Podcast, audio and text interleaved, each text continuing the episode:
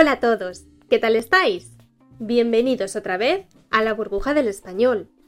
Yo soy Marta Tardáguila y soy vuestra profesora de español. Hoy vamos a hablar de oraciones subordinadas. ¿Pero de qué tipo? Pues de las oraciones subordinadas de tipo modal. ¿Estáis listos? Empezamos. ¿Qué es una oración subordinada de tipo modal? ¿Para qué sirve? Muy fácil. Las oraciones subordinadas de tipo modal expresan el modo o la manera en la que se hace algo indicado en la oración principal. Para formar este tipo de oraciones subordinadas puedo utilizar algunos nexos.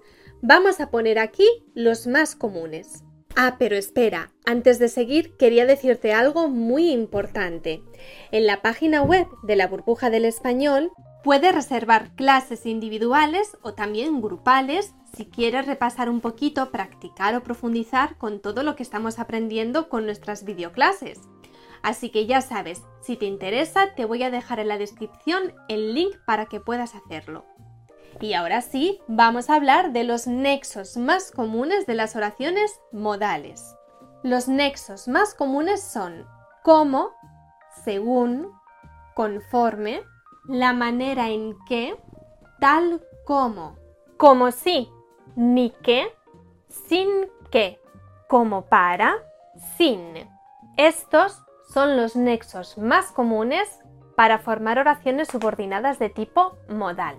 Pero seguro que os estaréis preguntando, estas oraciones subordinadas modales, aquí tengo que utilizar el indicativo o el subjuntivo, porque claro, siempre que hablamos de oraciones subordinadas, aprendemos también que con algunos nexos o con algún tipo de frases tenemos que utilizar el indicativo, con otros nexos tenemos que usar el subjuntivo e incluso con otros tenemos que usar el infinitivo. ¿Cómo funcionan los nexos modales? Ahora mismo lo vamos a ver. En realidad, con la mayoría de los nexos podemos utilizar tanto el indicativo como el subjuntivo. Y funciona de esta manera. Utilizo el indicativo cuando me estoy refiriendo a una manera, a un modo, ya conocido o experimentado por el hablante. Por ejemplo, hice los deberes de español según me dijiste tú. En este caso me refiero a un modo que yo conozco porque tú me lo dijiste. Y utilizo el subjuntivo cuando me estoy refiriendo a un modo o a una manera que yo no conozco. No conozco porque es futura, no la he experimentado o a lo mejor es hipotética. Por ejemplo, haré los ejercicios de español según me digas tú. En este caso, Estoy hablando de una manera que yo no conozco porque todavía no me la has dicho. Y por último, puedo utilizar el infinitivo cuando el sujeto de la oración principal y el de la subordinada coinciden. Por ejemplo, cuando Loli me dice, Mami, no te vayas sin darme la comida. Bueno, esto que hemos explicado que es muy importante no sucede con todos los nexos, sino con la mayoría. ¿Cuáles son los nexos que pueden utilizar indicativo o subjuntivo según la experiencia que yo tengo sobre esa manera? Esto es de aquí. Como, según, conforme, la manera en que, tal como. Con estos nexos yo utilizaré uno u otro modo dependiendo de lo que estoy expresando. Por cierto, si os gustan los refranes españoles, os voy a recomendar un libro súper, súper bonito. Se llama Más allá de la gramática, refranes y expresiones para hablar español como los nativos. Este libro recoge los refranes y expresiones más utilizados por los hispanohablantes, acompañando sus definiciones con diálogos que reproducen escenas de la vida real. Además, tiene unas viñetas súper divertidas. Por cierto, también tiene muchos ejercicios que encontrarás en este libro y con ellos podrás comprobar mejor todo lo que has aprendido. Venga, ¿a qué esperas? El enlace para comprar el libro lo encontráis aquí abajo. Entonces hemos hablado de los nexos con los que yo puedo poner tanto el indicativo como el subjuntivo.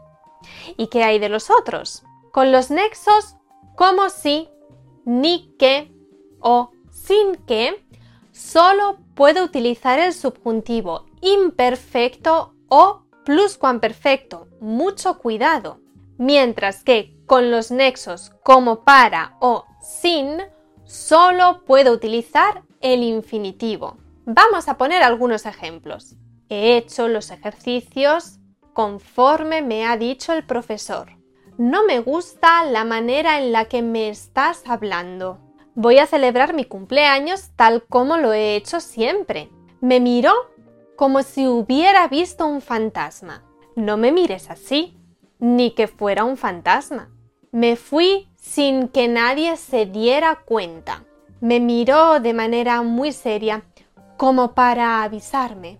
No te vayas sin darme un beso. Antes de terminar, os digo que el nexo conforme se utiliza normalmente en contextos un poquito más formales.